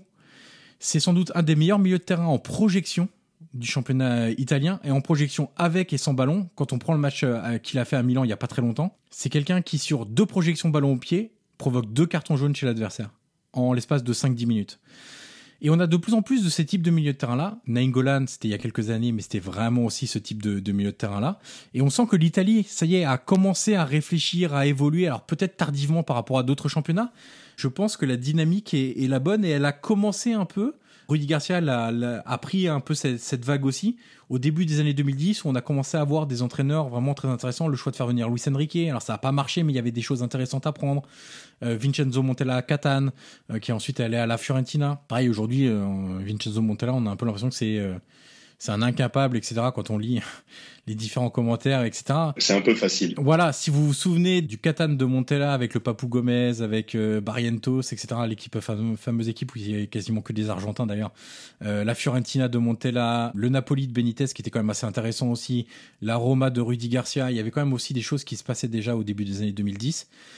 Et maintenant, ça va dans, dans le bon sens. Et justement, ce que je voulais te demander, c'est quand tu as passé dans le championnat italien, avec toute l'adaptation que tu as dû faire, tout ce que tu as vu aussi, parce que la chance d'un superviseur, c'est qu'il voit beaucoup, beaucoup de matchs, qu'il voit toutes les équipes, qu'il voit tous les entraîneurs et qu'il voit beaucoup de matchs. Qu'est-ce que tu as retenu de cette expérience de deux ans et demi en Italie? Est-ce qu'il y a des choses où tu t'es dit, ça a, peut-être pas transformé, mais ça a fait évoluer ma manière de travailler, ça a fait évoluer aussi mon œil peut-être, ça a fait évoluer mes, ma sensibilité au football Est-ce qu'il y a des choses que tu as repris ensuite par la suite, par exemple? Ce que je me suis attaché à faire en- ensuite, je te parlais tout à l'heure de, la connaissance de la philosophie des, entraîneurs. Donc, je, je me suis attaché pour comprendre cette philosophie lorsque je suis arrivé en Italie. C'est de comprendre le message que donnait l'entraîneur quand il était sur le bord du terrain et d'essayer de capter comment le joueur réagissait par rapport à la consigne de l'entraîneur à un instant T.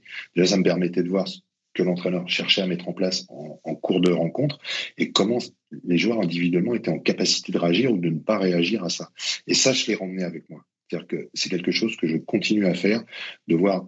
Alors, ça a été en plus facilitant lorsqu'on a eu le Covid et les matchs à huis clos. C'est-à-dire que là, avant, j'étais sur de la gestuelle. Alors, on arrive à comprendre avec la gestuelle, mais là, on était vraiment, on entendait tout. Donc, un coach donnait une consigne. Et ça, vraiment, je l'ai ramené avec moi du championnat italien, parce que j'en ai eu besoin au départ. Et c'est quelque chose que je fais systématiquement, c'est de voir l'interactivité de l'entraîneur avec son équipe globalement, mais plus avec des individualités. Généralement, les coachs, ils passent des messages aussi aux individus pendant la rencontre. Et ça, voilà, c'est ce que j'ai ramené de, l'Italie. D'accord. Euh, si on revient sur ton travail d'analyse au stade, qu'on s'écarte un peu de, la Roma et de l'Italie, on a beaucoup parlé de ce que tu faisais en tout premier, euh, regarder l'organisation défensive, ensuite l'organisation offensive, comment ça se passait. À quel moment, ça peut être en même temps, hein, d'ailleurs la question est peut-être pas à quel moment, mais comment tu rapportes finalement les prestations individuelles dans ton rapport? À quel moment tu en parles à, à Rudy? Est-ce que dans ton rapport, tu mets des choses, euh, évidemment, qui vont l'intéresser, ça, va de soi, mais est-ce qu'ensuite, à l'oral, il y a des petits détails supplémentaires si Rudy vient de dire, euh, bah tiens, j'ai vu dans ton rapport que... euh, je dis une bêtise, par exemple, pour prendre un exemple actuel, euh, TJ Savanier, l'influence de TJ Savanier dans le jeu de Montpellier, elle est incroyable. Tu m'as mis ça, ça, ça. Est-ce que tu peux me dire euh, sur ce match-là, bah, vu que l'adversaire euh, nous ressemble un petit peu également à ce qu'on va proposer, euh, comment il a répondu à telle difficulté? Si on l'a mis sous pression, comment il répondait, euh, etc. Ouais, c'est exactement ça, parce que je détaille individuellement tout ce que sont capables de faire sur ce que j'ai vu les, joueurs. Après, globalement, quand je fais le schéma euh, collectif, s'il y a vraiment un joueur qui se détache de ça, je le cite déjà dans le schéma collectif. Mais après, c'est dans l'individualisation de l'analyse où je relève tout ce qu'ils sont capables de faire. Et c'est exactement ça. Ru- Rudy, on échange euh, soit par message, soit par téléphone. Il me dit, tiens, dans ton rapport, il y a ça. Mais est-ce que tu penses que sur ce match-là, quand il va être confronté à cette situation-là, est-ce qu'il va continuer à vouloir faire ce qu'il fait de bien habituellement Est-ce qu'il est capable de changer Est-ce qu'on peut être surpris sur un changement Et à ton avis, qu'est-ce qu'il est capable de faire différemment de ce qu'il fait habituellement et de ce que tu as marqué dans ton rapport? Oui, on est sur cet échange-là également. Je reviens un instant parce que je pensais à ce qu'on a dit tout à l'heure sur les gardiens. Tu disais le gardien, poste de plus en plus compliqué, on lui demande de plus en plus de choses. Tu parlais des 6 mètres, euh, de la nouvelle règle des 6 mètres, etc. Justement, dans ton analyse, ça c'est quelque chose de nouveau finalement, ça a été quelque chose de, oui, de très récent. C'est-à-dire qu'avant, il y avait des entraîneurs qui faisaient en sorte de, développer ça, mais là, ça est devenu, euh, ça a été euh, industrialisé quasiment, parce que tout le monde s'y est mis finalement. Comment tu juges cette évolution-là? Est-ce que tu as vu des choses vraiment étonnantes? Est-ce que tu as vu des choses où tu te dis, ah ouais, mais ça c'est clair, ça marche direct? Ils l'ont fait dix fois, ça a marché dix fois. Et quelle importance tu accordes justement à ça maintenant Vu, l'importance que c'est en train de prendre dans l'élaboration des, phases de jeu en, phase de possession? Je trouve qu'on est tombé euh, presque dans de l'abusif de cette utilisation de cette nouvelle règle sur la relance au 6 mètres. On voit des passes euh, devant la ligne de but euh, à 1-2 mètres de la ligne de but où on demande à un gardien de faire un super contrôle orienté de son bon pied et de relancer euh, pied gauche euh, sur le latéral qui est complètement à l'extérieur du jeu. Et je trouve que paradoxalement, c'est là qu'on voit la, qualité des reins. Il y a peu d'erreurs globalement. Après, c'est vrai que sur ces phases-là, les adversaires vont pas trop presser parce qu'ils se sont aperçus aussi, comme tu disais, sur des sorties de balles, il y avait des situations qui marchaient à chaque fois. Quand le PSG le fait avec, euh, avec Verratti qui se retrouve dans l'axe, quand il prend le ballon, la moitié du bloc adverse est parfois éliminée. Donc effectivement, il y a des choses intéressantes que je n'ai pas encore vues. C'est une équipe qui ferait sortir l'adversaire comme ça et qui d'un seul coup déciderait de jouer long dans le camp adverse pour trouver de la profondeur. Je ne l'ai pas vu, alors qu'on a des joueurs qui sont de plus en plus rapides. On pourrait imaginer qu'un coach décide de laisser un ou deux joueurs en situation unique offensive pendant que l'adversaire va presser et que sur la sortie de balle, en deux échanges, il y a, un joueur qui joue long dans le camp adverse et, qui joue que sur la profondeur. Parce que lorsque cette phase de, pression, elle s'exerce, on voit les défenseurs centraux qui sont euh, déjà euh, allés parfois 10-15 mètres dans le camp adverse. Donc, euh, cette utilisation-là, je ne l'ai pas vue encore. Et je pense que lorsqu'on reprendra un club avec Rudy, c'est des choses qu'on aura en réflexion. Ouais, parce que tu peux mettre les joueurs les plus rapides, les laisser en phase. Alors, non pas de 1 contre 1, parce que généralement l'adversaire laisse un troisième homme, si oui, on laisse deux. Mais c'est pareil, tu as des joueurs qui sont capables d'éliminer deux joueurs aussi, hein, euh, sur la vitesse, euh, l'exécution technique. Tu peux mettre des leurs avec des déplacements qui sont des leurs, et puis à un moment jouer un long ballon pour un troisième joueur qui arrive et qui part un peu plus loin dans son camp. Donc, euh, voilà. Il y a, y a, peu d'erreurs moi, je trouve qu'on est, est devenu un peu dans l'abusif. Voilà. Il y a des situations. Et puis, clairement, il y a des équipes qui peuvent le faire sans aucun problème. Le PSG peut le faire à, répétition lorsqu'elle a un, Verratti. Bon, il y a d'autres équipes, on met quand même les joueurs dans une certaine difficulté on, les met rapidement euh, sous pression. Donc, voilà. Faut, raison garder sur cette nouvelle règle. Après, comme c'est nouveau, comme on part du principe que maintenant faut relancer, faut voilà, faut, faut que ça reparte de derrière. C'est intéressant hein, en termes de spectacle. J'attends de voir euh, les, conclusions qu'on en fera en fin de saison. D'ailleurs, c'est intéressant parce que j'ai eu Olivier Dalloglio dans, ce podcast-là. Euh, lui, on peut dire aussi que c'est quelqu'un qui euh, aime que des équipes repartent de derrière, avec une vraie implication du gardien dans, dans les phases de, sortie de balle. Et il me disait, moi évidemment que j'ai cette philosophie-là, mais après il me dit, aussi quelque chose, et c'est ce que disent tous les entraîneurs, c'est que on peut aussi se heurter aux qualités individuelles des joueurs. C'est-à-dire que c'est ce que tu viens de dire, il y a des équipes qui ne peuvent pas le faire. C'est pas forcément que tous les joueurs sont capables de le faire, mais il y a un élément qui serait très important dans ta sortie de balle qui peut être en difficulté. Olivier Dalloglio me prenait un exemple de à Dijon, il n'avait pas dit le joueur et il avait tout à fait raison, mais il me disait il y a un milieu de terrain, on ne pouvait pas lui demander de recevoir le ballon dos au but et de l'orienter rapidement. voilà, ou de se retourner ou de l'orienter rapidement en une touche de balle. Donc à partir de ce moment-là, il faut trouver autre chose. C'est-à-dire qu'on ne peut pas l'impliquer sur nos sorties de balles comme on aimerait l'impliquer. Donc il faut qu'il fasse des choses peut-être plus simples et que nous, on s'adapte à ça. Donc c'est un, un, peu le, message que tu dis. Ce qui m'agace actuellement, c'est d'entendre, oui, ce coach-là, il a une philosophie de jeu, il a une méthodologie, il a ceci, il a cela. On l'a beaucoup entendu dans un club qu'on connaît bien. On voit qu'en ce moment, c'est un peu plus compliqué. Mais pour moi, oui, un coach peut avoir une philosophie de jeu, une méthodologie. C'est ce que Rudy a mais à un moment, c'est ton effectif qui détermine ce que tu peux en faire. Euh, si tu n'as pas les joueurs pour, voilà l'exemple que tu viens de citer avec Dalloglio à Dijon, bah, si tu n'as pas un numéro 6 capable de prendre le ballon, de se retourner, d'orienter sur les côtés et d'être précis dans son jeu, ta philosophie de relance, même si euh, tu la veux d'une certaine façon, tu vas devoir en changer. Et je trouve qu'actuellement, on accorde beaucoup d'importance, euh, surtout pour les entraîneurs étrangers, aux philosophies de jeu et on, passe peu de choses aux entraîneurs français et on pense que les entraîneurs étrangers ont des, méthodes révolutionnaires bon, voilà, la méthode révolutionnaire, euh, c'est surtout ton effectif qui te permet de la mettre en place ou pas. Quoi. Tu, tu constates vraiment ça? Tu trouves vraiment qu'il y a une différence de jugement? Alors, c'est quoi? C'est euh, médiatique, grand public, les deux L'un ou l'autre euh, sur. Alors, le, grand public, il a ses informations par les médias. Mmh Clairement. Après, il voit aussi les matchs. Tu peux dire qu'il voit les matchs. Oui, mais il, a une analyse de, de plaisir ou de déception quand il regarde un match le spectateur lambda, et c'est 80% des, spectateurs, lui, ce qu'il veut, c'est voir des, beaux mouvements, de, voir des, belles choses. L'aspect tactique, euh, il est pour 20% des, euh, des, téléspectateurs ou des spectateurs. Sampaoli, c'est super intéressant ce qu'il propose, mais il fait la même chose, quel que soit son, son effectif. Et à un moment, pourquoi il n'a pas gagné tous les matchs alors que ce qu'il propose, c'est hyper intéressant, c'est déstabilisant pour l'adversaire C'est parce qu'à un instant T, il n'a pas les joueurs pour le faire. Euh, ce que fait Peter Bose à, Lyon, c'est hyper intéressant. Sa méthodologie, elle est hyper intéressante. Mais à un moment, il n'a pas les joueurs qui peuvent presser pendant 90 minutes comme, euh, comme il voudrait le faire. Le coach de Reims, c'est pareil. Et au fur et à mesure, on voit que lui, il a revu un peu ses plans. Je pense que J'entends pas beaucoup dans les médias de critiques quand ça ne marche pas bien. Par contre, un entraîneur français qui met des choses en place qui sont hyper intéressantes, dès qu'il va se rater sur un ou deux matchs, on regarde pas de savoir s'il a son effectif, pas son effectif, qu'est-ce qu'il a fait de ça.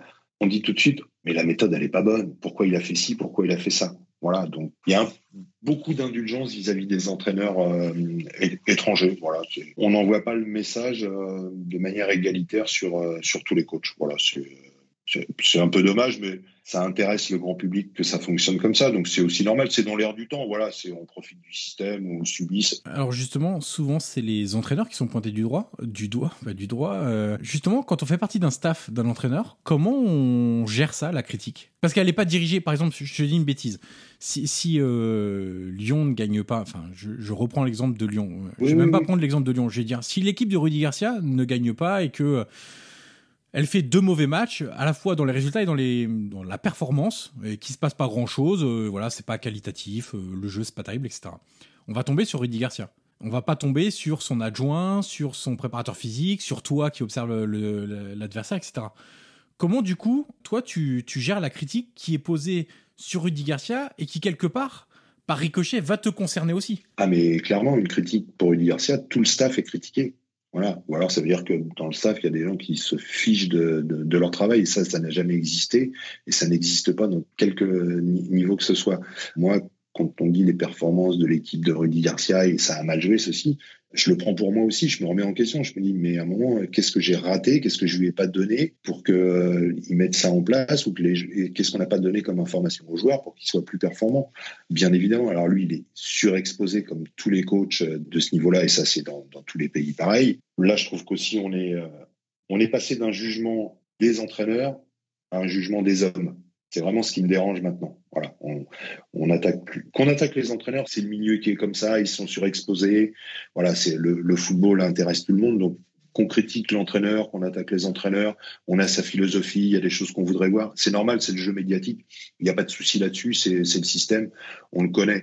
Seulement maintenant, on attaque les hommes et ça devient un peu plus gênant. Donc voilà, moi qu'on m'attaque sur euh, le fait que, que Rudy Garcia fasse mal jouer ses équipes, je suis concerné. Qu'on attaque l'homme Rudy Garcia, je suis touché. C'est la différence, c'est là là. Et nous, dans le staff, c'est euh, nous qui travaillons avec lui depuis très longtemps. Voilà, toutes les, critiques qu'il euh, encaisse, on les encaisse de la même façon. C'est à ce moment-là aussi qu'il faut faire bloc, unité entre vous. Exactement. Pour, euh, essayer de ne pas se laisser plomber par tout ce qu'on peut entendre, etc. Et c'est aussi pour ça que les entraîneurs partent avec leur staff. Oui, parce que dans les moments de difficulté, avoir quelqu'un de confiance qu'on connaît bien, à la fois ce que euh, je prends l'exemple euh, avec Rudy Garcia, mais vous vous connaissez en tant que technicien, mais vous vous connaissez aussi en tant qu'homme, ce que tu disais tout à l'heure. Donc euh, dans les moments de difficulté, c'est là où c'est intéressant, intéressant et important surtout. Oui, je, sais lorsque j'échange avec lui à certaines questions, je sais quand pas dans le doute, mais qui s'interroge différemment que dans certaines situations. Je le sais. Moi, je, je, connais les questions. Je sais ce qu'il va me poser comme question. Quand ces questions-là, elles arrivent, je sais qu'il faut que je sois très très attentif dans ce que je peux lui apporter, parce que je sais que là, il est dans un moment de réflexion qui est différent d'autres moments de réflexion. Parce que généralement, c'est parce que les résultats sont pas à l'attendu de ce qu'on souhaiterait. Tu es donc superviseur de analyste vidéo, on peut l'appeler aussi comme ça, analyste vidéo, superviseur des adversaires. Euh, Bah, en Euh, fait, analyse pas analyse vidéo, tu fais une partie. Ouais, tu fais une partie d'analyse vidéo dans ton travail. C'est ça que je voulais dire en fait. Plutôt, euh, Exactement. Moi, je me ça. considère plus comme un analyste tactique. Ok, d'accord. Et justement, tu as été euh, entraîneur, éducateur, entraîneur donc à un niveau amateur. Là, au niveau professionnel, tu es donc analyste tactique. Est-ce qu'à un moment donné, tu t'es pas dit, bah tiens, pourquoi je me lancerais pas comme entraîneur? C'est une question que je pose souvent aux adjoints. En leur disant, bah, vous avez été adjoint, euh, vous voyez comment ça marche, etc. Alors, le rôle est différent entre adjoint et entraîneur, évidemment. Mais euh, toi, est-ce qu'à un moment donné, tu t'es, tu t'es dit, ou tu te dis, ou tu te laisses une porte ouverte en te disant, bah tiens, peut-être qu'un jour, euh, pourquoi pas Parfois, ça m'effleure l'esprit de me dire j'aimerais bien tourner au niveau amateur et apporter ce que j'ai acquis au niveau professionnel. Voilà, cette question-là, alors ça, ça m'effleure l'esprit, mais vraiment, ça, ça m'effleure très, très légèrement l'esprit. Jamais je me suis posé la question de m'entraîner dans le monde professionnel. Sincèrement, c'est devenu une machine à laver permanente. Vraiment, les, ce sont des hommes très solides, on ne se rend pas compte ce qu'ils subissent. C'est H24, hormis les coupures des, des quelques trêves, et encore, ils sont jamais beaucoup en trêve. hein. Moi, je sais que lorsque Rudy est en vacances, bon, il nous arrive de, nous- de nous croiser en vacances. On évite de parler, euh, Boulot de parler football. Sauf que le téléphone, à un moment, il sonne, il y a les, mails, ça continue dans, les médias, les choses comme ça. Donc, c'est vraiment devenu un métier où je suis même étonné qu'il n'y ait pas plus de burn-out, qu'il n'y ait pas plus de dépression dans, ce, dans ce milieu-là. Parfois, je pense qu'il y en a qui sont en dépression, mais qui ne le déclarent pas et qui ne se rendent pas compte de la situation. Parce que c'est devenu un métier infernal, quoi. C'est un métier où on est quand même jugé en permanence, quoi qu'on fasse. À subir, c'est quand même très compliqué. Ouais. Et c'est vrai que la question de la santé mentale revient beaucoup là euh, ces derniers mois, etc. Et c'est vrai que hum, alors le grand public, on peut rien y faire entre guillemets. euh, Non, bien sûr. voilà. C'est vrai qu'à à l'échelle médiatique, euh, moi qui fais partie évidemment de, de, de ce milieu-là, je me suis parfois posé la question de j'ai pas envie de parler de moi, hein, mais moi, ce qui m'intéresse, c'est l'entraîneur. L'homme, euh, j'en parle pas. euh, De toute façon, euh, apparaître dans l'intimité, je vois pas comment on peut connaître l'homme derrière l'entraîneur. Euh, voilà, Euh, c'est pas en le voyant sur le terrain ou en conférence de presse qu'on peut euh, imaginer quel homme il est. On peut imaginer quel entraîneur il est. Surtout pas en conférence. Voilà, de presse. exactement. Mais mais c'est vrai que ça me fait poser des questions sur euh, quel degré mettre aussi dans notre analyse nous et quels mots employer plutôt plutôt que quel degré mettre, c'est les mots employés en fait. Mais et je parle des entraîneurs, mais c'est la même chose pour les joueurs. Par exemple, moi, je ne dis jamais qu'un joueur est nul. Ça ne sert à rien de dire ça. Un entraîneur, il est pas nul. Un joueur, il est pas nul. Ça peut nous plaire. Déjà, il faut considérer qu'il y a beaucoup de subjectivité parce qu'il y a une question de sensibilité. Moi, effectivement, les entraîneurs qui m'intéressent, que j'aime, que j'aime suivre, c'est des entraîneurs qui vont être très proactifs, qui vont faire progresser leurs joueurs, qui vont élaborer des stratégies pour gagner le rapport de force, mais à travers leur jeu, pas en, détruisant l'adversaire, en- entre guillemets. Oui, en détruisant la tactique de l'adversaire, je, vais plutôt le, dire comme ça. Euh, mais pour autant, je, trouve qu'il faut vraiment euh, faire euh, attention aux mots qu'on emploie. Et, c'est vrai que la dérive actuelle mais c'est lié aussi avec la surexposition du foot, avec le fait qu'on en parle tout le temps, tout le temps, tout le temps, tout le temps. Exactement. Et il y a quelque chose que j'avais pas trop perçu, mais c'est vrai qu'en particulier depuis, euh, de- depuis Marseille, parce que c'est quand même le club le plus médiatisé de France et qui suscite le plus d'engouement sur les réseaux sociaux partout. La difficulté du métier de, de journaliste, que ce soit dans quelle que soit la presse, c'est que les réseaux sociaux ont mis les journalistes en concurrence avec tout le monde j'allais dire avec n'importe qui, mais avec oui aussi un peu n'importe qui. On a le sentiment qu'il y a une espèce de surenchère pour se mettre au niveau des réseaux sociaux pour être performant. Moi, je les écoute, je les regarde, toutes ces émissions de talk, parce que ça, parle football, c'est intéressant, on apprend des choses, et, et c'est intéressant, et puis c'est le football, et ça m'intéresse, mais je trouve que parfois, on n'est plus dans l'analyse, on est dans une espèce de surenchère, et on le voit, il y a beaucoup d'émissions où euh, pendant l'émission, tout, le monde commente les, les Twitter qui tombent au fur et à mesure, il y a des hashtags, il y a tout ça, et ça donne une certaine dérive à, l'analyse, et on dérive vite sur le, comportement des, hommes. On arrive vite à, détruire, euh, détruire un petit peu l'idée qu'on avait au départ. Euh, et, et, cette surenchère fait qu'on attaque l'homme et qu'on oublie qu'on était là pour parler d'un entraîneur, qu'on était là pour parler du football, qu'on était là pour parler de choses qui nous intéressent tous. Et on est sur un jugement de, de l'homme qui, comme tu le dis, avec certains mots, peut faire très très mal. Moi, j'écoute certaines émissions où quand il y a un nom qui est prononcé, on entend des ricanements derrière. C'est pas un mot, mais c'est pire que tout, un ricanement. Mais c'est le système qui est comme ça. Maintenant, il y a les réseaux sociaux, tout le monde va sa petite vidéo sur TikTok, et tout le monde a besoin de vivre. Et donc, quand on fait des émissions, on a besoin qu'il y ait de l'écoute. Quand on fait un papier, on a besoin que ça soit lu. Tout ça, je le comprends très très bien, mais de temps en temps, ça serait bien d'avoir un tout petit peu de recul et de se dire est-ce que j'ai pas été trop loin dans mes propos? Voilà. Parce qu'il y a l'homme qui est attaqué, et il y a toute sa famille. Hein. Quand je vois certaines notes dans certains journaux où limite on dit ce jour-là c'est un abruti, il comprend rien. Les parents qui lisent ça disent mais ah donc mon fils c'est un abruti, j'ai fait un abruti. Je schématise, hein, c'est très réducteur ce que je suis en train de te dire. Mais on en arrive parfois à ce genre de, de sentiment. Et, attention, quand moi aussi j'ai sans doute dit euh, des bêtises, moi aussi j'ai sans doute dit, euh, voilà, hein, je ne saurais pas me mettre en dehors du lot, hein, mais, mais c'est vrai que c'est une réflexion que j'ai parce que effectivement la santé mentale des sportifs devient une problématique qu'on ose mettre en avant maintenant. C'est pas quelque chose de nouveau, c'est juste qu'aujourd'hui on ose en parler. C'est totalement différent. Mais effectivement, on, on doit s'interroger aussi sur la portée de nos observations, de nos analyses, de nos mots, plutôt que même des analyses et des observations, parce que moi, j'ai aucun problème à dire, euh, bah, tel entraîneur, euh, voilà, euh, son, sa manière de faire jouer son équipe, ça me plaît pas. C'est pas un jugement de valeur sur l'homme, en fait. Et comme j'ai dit tout à l'heure, c'est aussi subjectif parce qu'il y a une sensibilité, etc.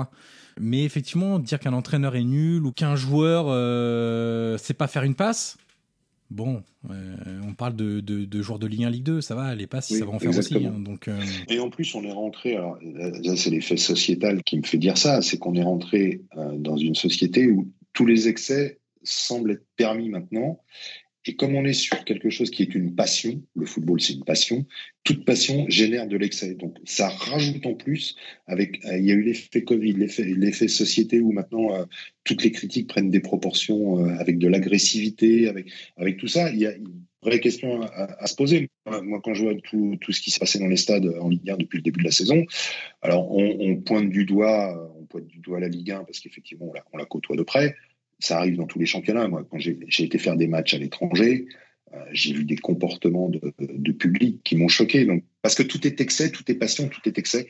Et ça s'exprime beaucoup maintenant par, euh, par la violence, soit des mots, soit des actes. Et ça devient. Il y, a un vrai danger à cela. Alors, il y a le comportement, mais c'est le comportement de tous les acteurs. Pendant un moment, on a fustilisé le comportement des joueurs qui faisaient du cinéma, qui faisaient ceci. Mais ce sont vraiment tous les acteurs qui doivent être concernés par ça pour retrouver un peu plus de, de, sérénité et reprendre goût à notre passion parce que je trouve que parfois elle a un goût amer. Quoi. Hmm.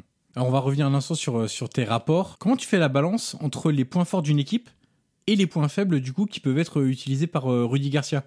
Est-ce que c'est assez naturel ou est-ce que tu essayes de mettre plus quelque chose en avant, que ce soit les points forts ou les points faibles, parce que les points faibles, ils peuvent être euh, exploités, et donc ça donne des pistes à, Rudy Garcia aussi. Tout à l'heure, tu parlais de... Je me permets maintenant, euh, dans l'évolution de notre rapport avec Rudy Garcia, de, mettre des annotations, des conseils, euh, de mettre ce que moi, je, ce qu'on pourrait faire pour utiliser ce point faible-là. Ma priorité, c'est vraiment les points faibles. Voilà, parce que c'est un entraîneur qui met en place son équipe pour proposer du jeu, qui va insister sur les points faibles faut vraiment que les, points forts de l'adversaire soient vraiment révélés comme pouvant être une difficulté qu'on aura du mal à contrecarrer sur, euh, sur, sur, un match. Voilà, c'est euh, un, point fort euh, si c'est une équipe qui centre beaucoup une équipe qui centre beaucoup, c'est c'est pas un souci pour nous quand on a un, équilibre d'équipe. Voilà, c'est par contre une équipe qui centre tout le temps de la droite avec des combinaisons et si notre latéral gauche peut être en difficulté parce que le joueur qui euh, qui doit l'accompagner fait, on s'aperçoit qu'il fait pas toujours les remplacements nécessaires. Voilà, ça, ça devient un point un point fort de l'adversaire qui va nous mettre en difficulté. Mais la priorité, c'est vraiment les points faibles de l'adversaire. Je pense à quelque chose. Euh, tu vas peut-être trouver ça bizarre, mais euh, comme tu vois beaucoup de matchs, je te dirais. comme tu vois beaucoup de matchs, en fait, mon observation, elle vient aussi de quelque chose, c'est que parfois je suis devant des matchs et moi aussi j'en vois euh, sur sur les 10 matchs euh, chaque semaine de enfin, chaque week-end de Serie A, j'en vois à peu près 8 toute la saison. Donc quand on voit les matchs, il y a plein d'acteurs, il y a les joueurs, les entraîneurs et il y a aussi les arbitres.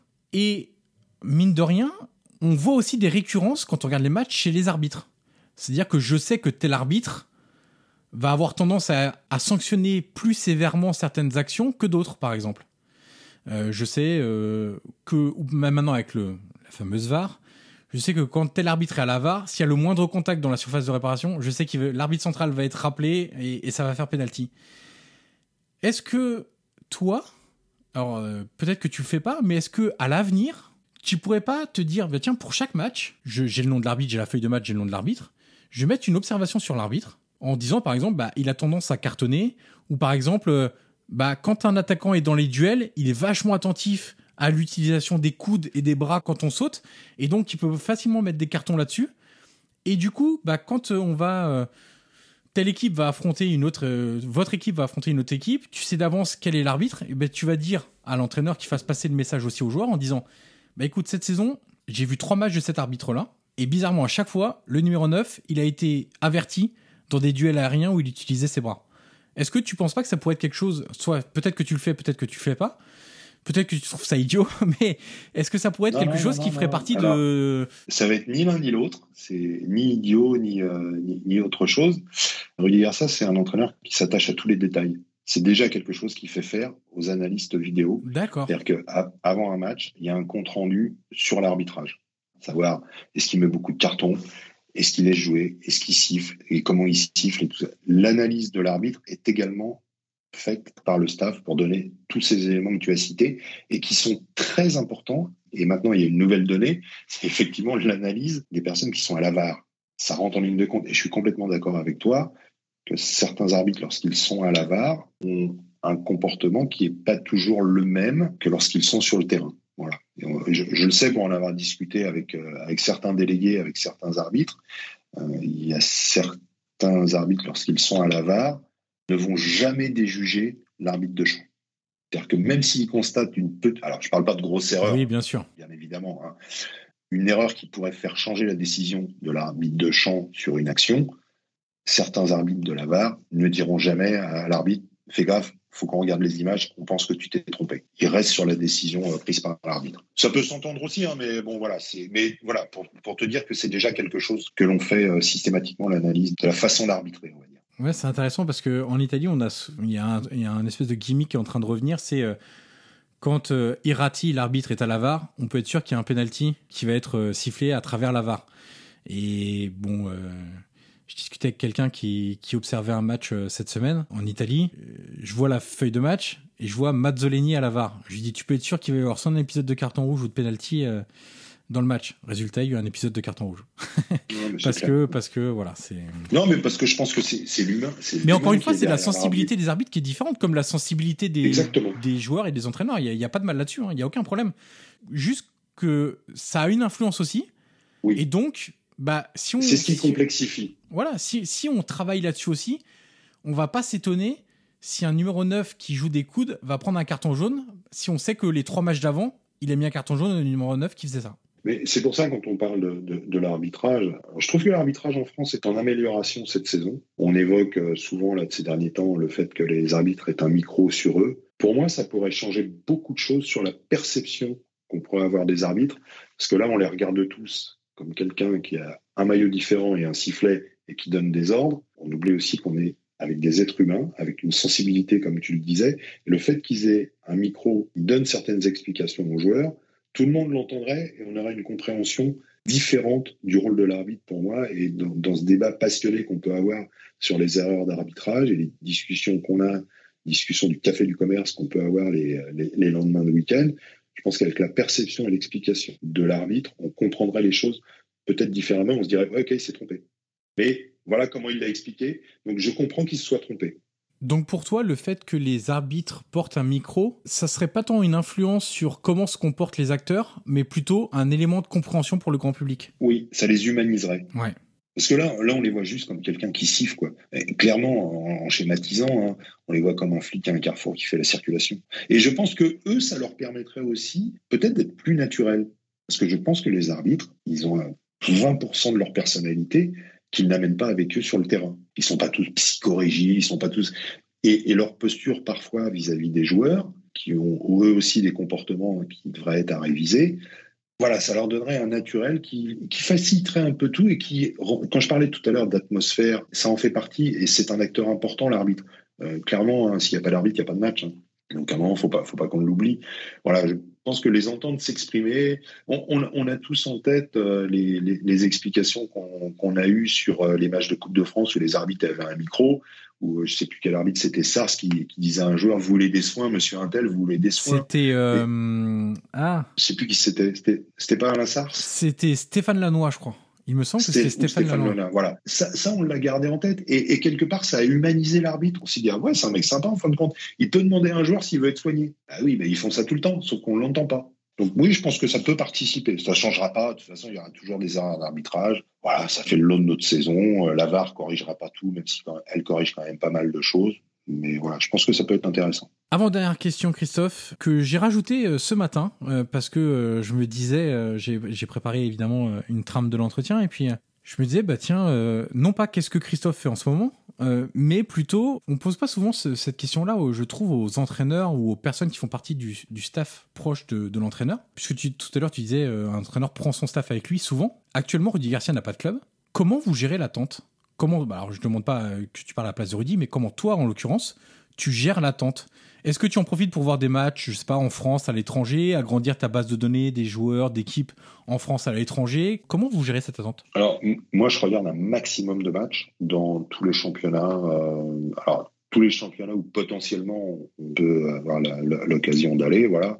Déjà le, championnat de France parce que c'est le plus simple, mais voilà, je, regarde un maximum de rencontres pour aussi et je, regarde aussi des rencontres, euh, pas des, top 5 et des top 6. Voilà, j'essaie aussi de me, familiariser euh, avec euh, avec des équipes que je ne connais pas du tout, que je découvre et des championnats pour voir aussi dans ces championnats-là par rapport à ce que je te disais tout à l'heure sur la philosophie de jeu qui évolue en France avec ces, nouvelles règles, essayer de voir un peu ce qui se fait aussi à l'étranger. Voilà, je, continue à, à, travailler mon œil d'analyste tactique euh, par rapport à ça, quoi. Puis parce que c'est une passion, donc euh, voilà. Donc là, tu travailles, j'imagine, beaucoup sur de la vidéo dans, dans ces moments-là. Ou est-ce que tu te déplaces aussi, voir euh, Non, je me, je me déplace pas avec le Covid, ça reste quand même euh, compliqué. Donc voilà, donc je fais de la vidéo, je fais de, je regarde beaucoup de matchs. au grand désespoir de ma femme qui trouve que j'ai jamais regardé autant de matchs à, la à la télé qu'en ce moment. Voilà, c'est mais bon, voilà, c'est comme ça qu'on occupe aussi l'espace, euh, l'espace libre actuel. On arrive au bout de l'entretien, Christophe, et la dernière question est toujours la même pour tous mes invités. Qui aimerais-tu entendre dans ce podcast dans les prochaines semaines? Alors, soit tu as un nom en particulier à me soumettre, Soit, comme je le dis à chaque fois, ça peut être une fonction dans un club, autour d'un club, même dans l'univers du football, pas forcément dans un club, dans une fédération, je sais pas, que tu aimerais que les auditeurs auditrices puissent euh, découvrir, redécouvrir, approfondir, etc. etc. J'ai le droit d'en donner deux. Tu peux même en donner trois si tu veux. Je vais en donner deux. Je trouverais intéressant d'avoir un, échange avec un analyste vidéo, mais qui ait créé sa propre base d'analyse vidéo. Je, cite l'exemple de Lyon, où à Lyon, euh, les analyses vidéo sont très performants, mais ils ont créé leur base en fonction des besoins des coachs et qu'ils améliorent au fur et à mesure. Donc c'est plutôt intéressant de savoir de quelle philosophie ils sont partis, de quels besoins de l'entraîneur, de comment ils ont travaillé pour construire tout ça. Et euh, moi, je trouverais ça intéressant. Et je trouverais assez intéressant aussi d'avoir un intendant qui a un rôle super important vis-à-vis de, vis-à-vis des joueurs, vis-à-vis du staff, vis-à-vis de l'organisation, qui a pris de plus en plus de place dans les interactions avec les joueurs. C'est un métier qui, euh, qui, est quand même très anonyme. Ils le veulent et, euh, et ils apprécient cet anonymat. Je trouve qu'ils ont, euh, ils ont un rôle de plus en plus important dans, dans le bien-être quotidien de, des équipes. Alors tu n'es pas le premier à me parler d'un intendant, donc il va falloir que je me mette en chasse d'un intendant pour faire un épisode et leur consacrer un peu de lumière du coup, puisqu'ils aiment l'anonymat. Bon, on va essayer de les mettre un peu aussi en lumière et évoquer leur, leur fonction. Merci beaucoup Christophe pour tout ton temps. Bah, euh, on a fait un très long épisode, j'étais ravi et puis je te souhaite évidemment de retrouver en compagnie de Rudy Garcia un club rapidement pour euh, à nouveau euh, faire le tour des terrains, des terrains vétustes comme en Italie ou pas ou des terrains plus modernes. Peu importe tant qu'on fait son métier. Peu importe, on, on, prendra et ça sera bien de toute façon. Donc on est dans le plat patient, on est dans son métier donc c'est toujours, toujours un plaisir. C'était un plaisir. Yann. Merci Christophe et à très bientôt. À bientôt. Merci, au revoir. Et voilà, c'est terminé. Merci d'avoir écouté cette conversation. Le podcast Prolongation est disponible sur l'ensemble des plateformes audio comme Apple Podcast, Google Podcast, Spotify et Deezer. N'hésitez pas à mettre les 5 étoiles sur Apple Podcast si vous avez apprécié le contenu de cette interview. C'est une étape très utile pour faire découvrir ce podcast au grand public. Vous pouvez également me suivre sur les réseaux sociaux et tous les liens sont dans la description de cet épisode. Je vous dis à très vite pour une nouvelle conversation autour du foot.